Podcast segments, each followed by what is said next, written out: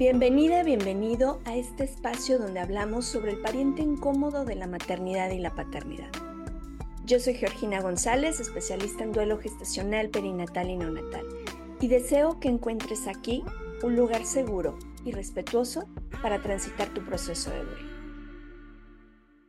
Quiero aprovechar para felicitar a las recién graduadas del Diplomado en Consultoría en Duelo Gestacional, Perinatal y Neonatal la quinta generación que nos estuvo acompañando durante tres semanas con sus conferencias, las cuales te invito a repasar o a ver si es que aún no has tenido esta oportunidad en el canal de YouTube de Duelo Respetado. Aportaron cosas maravillosas cada una de las integrantes de esta quinta generación y bueno, pues ya fue su graduación y me llena de mucha esperanza saber que cada vez son más personas comprometidas con su proceso de duelo, con su camino, pero también con herramientas que nos ayuden a brindar a las familias y al personal sanitario ese soporte y contención que se requiere ante estos duelos. Felicidades chicas, hicieron un trabajo maravilloso. Por ahí me preguntan, oye Geo, ¿cuándo se abren inscripciones para la siguiente generación? En este momento no tengo el dato, acabamos de iniciar la sexta generación. Seguramente finales de mayo se abrirán las inscripciones para la séptima edición. Te invito a que estés muy atenta, muy atento a redes sociales. Lo que sí te comparto es que justo abrimos inscripciones para nuestro otro diplomado que tenemos, que es el de consultoría tanatológica. Es un diplomado hecho para el público en general que quiere tener información y herramientas para su proceso de duelo, pero también para poder brindar acompañamiento. Créeme que los instructores que tenemos son maravillosos, cuentan con capacitación, son expertos en su área, pero sobre todo con una calidez y calidad humana. La idea es poder brindarles a las y los participantes justo estas herramientas para esta noche oscura del alma. Si te gustaría más información, puedes enviarme un correo georgina.bioalquimia.com o a través de las redes sociales, envíame un mensajito y con mucho gusto te comparto los datos. Recuerda que esta semana tenemos un invitado de lujo en los talleres mensuales que estamos organizando y en esta ocasión es con Camilo Rusi. Camilo Rusi, quien fue nuestro invitado en el episodio 50 de este podcast, nos va a hablar precisamente del proceso de duelo y también nos va a compartir unas herramientas muy prácticas para que puedas transitarlo de una manera más amorosa y respetuosa. Si aún no te inscribes, recuerda que tenemos pocos lugares porque es muy personalizado el taller. Envíame un mensaje o mándame un correíto y con muchísimo gusto te comparto los datos. Nos vemos este miércoles 7 de la noche, hora del centro de México, 8 de la noche, hora de Colombia. Te esperamos. Como saben, es el último episodio de este mes de febrero y bueno, la convocatoria en redes sociales fue, eh, concretamente en Instagram, fue compártenos tus dudas o tus comentarios sobre eh, los episodios que tuvimos en este mes. Primero, quiero enviarle un abrazo muy, muy, muy grande a Yasmín Díaz. Lamento mucho la situación que estás viviendo, Yasmín.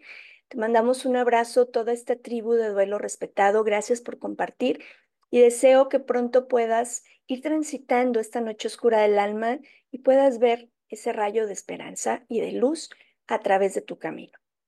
Y una de las preguntas que fue como muy recurrente y que primero te invito también a, ver episodios anteriores porque es un tema del que ya hemos hablado, han compartido las parejas que hemos tenido, eh, algunos especialistas nos han compartido el tema, pero insisten mucho y claro que es un tema que nos genera mucha inquietud sobre cómo llevamos el duelo en la pareja, cómo, vamos mediando en nuestros diferentes procesos.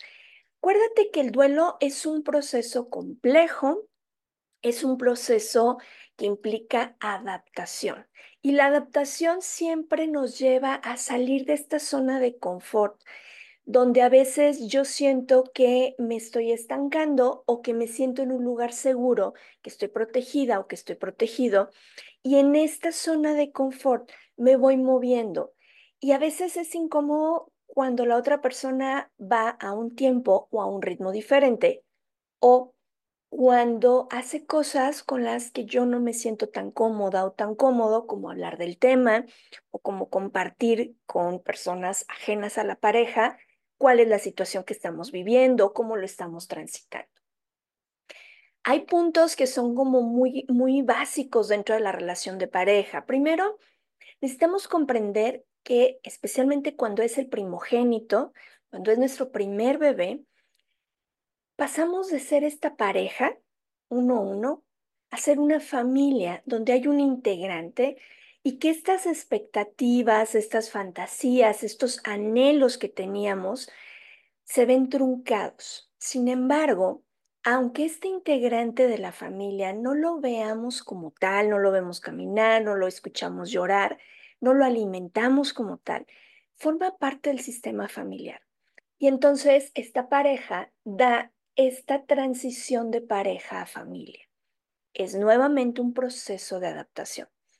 Dentro de la pareja existe el ciclo vital, ¿sí? Donde vamos pasando por diferentes etapas de la vida, donde vamos evolucionando. No es lo mismo cuando estamos recién iniciando la relación, que todo es color de rosa, que nuestro cerebro está eh, generando ciertas hormonas eh, relacionadas con el enamoramiento que por cierto les recomiendo el libro del doctor Eduardo Calixto que habla de esto y, comprendemos mm, bastante cómo pasamos del enamoramiento a la fase de amar, ¿sí? A esta etapa donde te amo aunque dejes la pasta de dientes apachurrada como no me gusta, aunque seas impuntual, aunque otras cosas, porque el amor va a ser mucho más grande para sostener esto. Pero al ser un proceso de de adaptación constante en la pareja, vamos llevando eh, estas negociaciones, ¿no? Hay cosas que sí para mí, sí para ti. Hay cosas que sí para mí, no para ti. Es decir, sí puedo tolerar en mí, pero no en ti. Hay cosas con las que puedo ser flexible conmigo, pero no contigo, ¿sí? Hay cosas con las que no puedo ser flexible ni conmigo ni contigo. Y entonces en estas negociaciones, donde vamos poniendo eh, a ver, estoy de acuerdo con esto, no estoy de acuerdo, ¿cómo ves si lo arreglamos así? Oye, cuando tú me hablas de esta forma, yo me siento así y entonces vamos mediando a través del diálogo y a través de nuestras acciones en el día a día esta convivencia y vamos pasando en estas etapas del ciclo vital de la pareja. Pero ¿qué pasa cuando llega la muerte? Estadísticamente, y, lo hemos hablado en otros episodios, eh, se, dice, aunque las estadísticas lo manejan así también, o sea, es, real, vamos, no es un mito urbano, se dice que muchas parejas, ante el fallecimiento de una hija o de un hijo, se, se separan. Y a mí me ha tocado en consulta algunas parejas que he acompañado que ese es uno de sus mayores miedos, ¿no? No nos queremos separar, Primero, eh, tenemos que tener claro que no es una sentencia, es decir, no quiere decir que absolutamente todas las parejas terminan por romper la relación. Quienes llegan a tener esta fractura, el fallecimiento de nuestras hijas y de nuestros hijos es esa cerecita del pastel, ¿sí? Ese punto álgido que no supimos negociar, hablar, eh, ir, ir ajustando, ir adaptándonos a estos cambios. Es que ya no eres la misma, ya no eres el mismo. Antes podíamos, ahora ya no puedo. Y entonces no hemos logrado hacer este proceso adaptativo y esto viene a terminar de fracturar. Mm, haciendo una analogía, es como si tuviéramos un puente el cual eh, va teniendo una lesión en alguna zona ah, por el desgaste, ¿no? Y no le damos importancia. Es que después le damos mantenimiento, más, más adelante, ahorita no podemos, no está en nuestro presupuesto, hasta que llega un momento en que se fractura, porque quizá pasó un camión muy pesado y, y no se pudo soportar el peso, ¿sí? Algo similar ocurre en la relación de pareja. Cuando vamos dejando que estas pequeñas cositas nos vayan distanciando, cuando vamos, en lugar de ir negociando y buscando cómo, cómo vamos avanzando, quizá cada uno a su tiempo, a su ritmo, pero vamos hacia la misma dirección, porque si uno va para el norte y otro va, para el sur, va a ser muy complicado poder mediar, porque entonces ya no tenemos el mismo objetivo, ya no, ya no vamos por el mismo rumbo. Entonces, cuando llega la muerte, normalmente estas fracturas es como este puente, fue demasiado el peso y termina por romperse. No es el fallecimiento en sí, es lo que veníamos arrastrando, que no supimos cómo acomodar. En el libro del Camino de las Lágrimas, que ya te lo he compartido muchas, en muchas ocasiones, que es como el libro básico de cabecera para los procesos de duelo, especialmente cuando iniciamos, el doctor Jorge Bucay nos hace mucho hincapié en la diferencia que podemos vivir entre hombres y mujeres. Pero recuerda que no es un, un absolutismo, ¿sí? Todos los hombres van a reaccionar así, todas las mujeres van a reaccionar así. Hay patrones que generalmente están por cultura eh, los hombres como más enfocados a algo y las mujeres a algo. Por ejemplo, acuérdense que para nosotras socialmente está permitido que llores y que estés triste, ¿sí? Porque es parte de tu naturaleza. Y lo entrecomillo porque, a ver, la tristeza es parte del ser humano, es parte de las emociones que componen al ser humano. Pero socialmente, si alguien ve a una mujer llorar, es como, ok, está llorando, sí, pues está triste, ok. No les damos mucha oportunidad porque luego, luego entramos con temas como no lo dejas descansar y bueno, eso que ya también hemos hablado en otros episodios. Pero al, al varón, al papá, se le permite estar enojado, pero no triste. Así como a mamá no se le permite estar enojada porque te ves fea, porque no está bien, y a ellos no se les permite mostrar esta vulnerabilidad a través del llanto o a través de dejarse eh, caer, por ejemplo, unos días en cama, porque entonces les tachamos de débiles, de que no pueden, de que son el sostén. Estas improntas que social y culturalmente están sobre los procesos de duelo en la pareja, nos suelen llevar a estos diques donde, como no puedo contactar con mi propio dolor, ¿cómo contacto con el tuyo?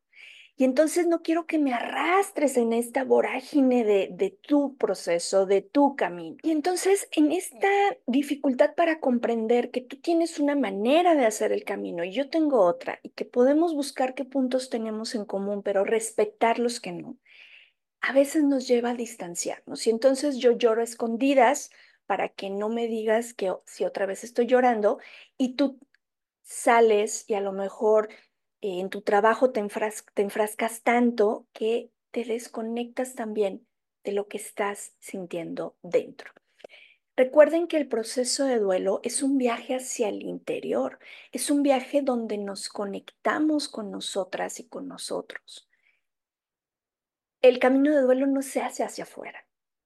Es un viaje hacia nosotros, contando, contando con los recursos que tenemos de historias pasadas, de duelos vividos. Y eso va armando nuestro rompecabezas en esta resignificación de lo que pasa en este camino. Y bueno, te voy a compartir algunos puntos que pudieran ayudarte si estás iniciando en este camino o si ya vas avanzada o avanzado y sientes que el tema todavía del duelo en la pareja presenta algunos puntos álgidos. Creo que eh, lo primero que como pareja es importante que tengamos muy claro es la escucha activa. Recuerda que hay que ser esas orejas grandes para poder escuchar y a veces una boca pequeña para no emitir la opinión de lo que creo que estás, sobre todo si creo que lo estás haciendo mal. Ejemplo, hoy vi a mi amiga que está embarazada y, me dio mucho coraje, no sé, porque ella sí, yo no. Y entonces la pareja dice, no puedes estar de envidiosa, pues la gente sigue con su vida cuando realmente solo quería externar, ¿sí? No es porque le desee algo malo a su amiga, simplemente ese espacio seguro donde creó contigo, con su pareja, pues es el lugar donde puede hablar de esto. ¿No estás de acuerdo que no lo va a publicar en sus redes sociales o no lo va a decir públicamente?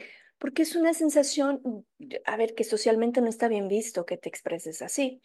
pero que sí necesitas externarlo. Entonces, cuando yo dejo de ser ese espacio seguro y me convierto en juez de todo lo que me dice, la otra persona lo que va a hacer es dejar de hablar. Entonces vamos brindando esa escucha activa. Quizá no te comprendo por qué dices eso. Quizá no comprendo por qué repites y repites y repites lo mismo. O sea, ¿por qué no lo superas? ¿Por qué no le das vuelta a la página? Quizá no lo comprendo. Porque tu forma de interiorizar y de integrar el proceso es diferente a la mía. Y quizá tú, para ir eh, volviendo a hacer esta reestructura, irte regularizando emocionalmente, necesitas contar tu historia muchas veces. Lo veíamos, por ejemplo, en el taller con el doctor Oscar Aldana de terapia narrativa. Cuando me cortas esta libertad de encontrar este espacio seguro donde me escuchen, entonces yo me retraigo. Y al rato salen eh, eh, esta, esta parte que estoy guardando como que, qué barbaridad, qué malvado, qué malvada, porque no me escuchas. Al rato va a salir en cuestiones como, eh, te aviento la, el plato, eh, te contesto brusco, porque son, miren, se van metiendo como la humedad estos malos, estos malos entendidos y nos van llevando a hacer situaciones incómodas dentro de la pareja. Y luego eh, vienen los típicos, ¿no? Que incluso de pronto hasta memes sacan. Este, ¿qué, qué tienes? Nada. O sea, claro que tenemos algo, pero no encuentro un espacio seguro para podértelo compartir sin que me aconsejes. Entonces, aterrizando, escucha activa, crear un espacio seguro para la comunicación, ¿sí? Poder comprender que aquí en la recámara, aquí en este espacio sagrado, podemos hablar, decimos por estas tierras, a calzón quitado. Es decir, puedo decir todo con, con señales, con palabras como suena, sin ofenderte desde luego, o sea, no, no, no estoy incitando a que nos faltemos al respeto, lo que quiero es compartirte que este espacio seguro para la comunicación es donde yo puedo expresarme y tú haciendo uso de la escucha activa puedes escuchar. Si no damos estos espacios, ¿cómo conozco qué le pasa a mi pareja? Algo que, es muy común y que escucho en, en las consultas es, él no quiere hablar del tema y le tengo que sacar las palabras. También el, el respetar que alguien no quiera hablar del tema también es muy, muy valioso. Y es parte de esa escucha activa, porque a veces el silencio también es respuesta. Porque a veces en ese silencio encontramos esa paz que estamos buscando. No es obligación hablarlo. La escucha activa el lugar seguro de comunicación, pero también el respeto a lo que la otra persona comparte o no comparte. No tomar personal las cosas. Es que sabes que Geo, yo siento que como no lo vive como yo, no le duele, ni parece que fuera su hija o su hijo. Es muy complicado saber eso. Y, creo que sería un juicio muy fuerte el que le estamos cargando a la otra persona. Si estamos llegando a estos límites donde estoy muy enojada contigo, muy enojado contigo, porque no lo aterrices como yo quiero, porque no lo estamos llevando los dos eh, de una manera respetuosa, el acudir a acompañamiento profesional puede ser a través de la consultoría o puede ser a través de psicoterapia de pareja, es muy valioso, porque en muchas ocasiones estos malos entendidos no tienen que ver con la pareja en sí, es decir, con el otro, con mi compañera.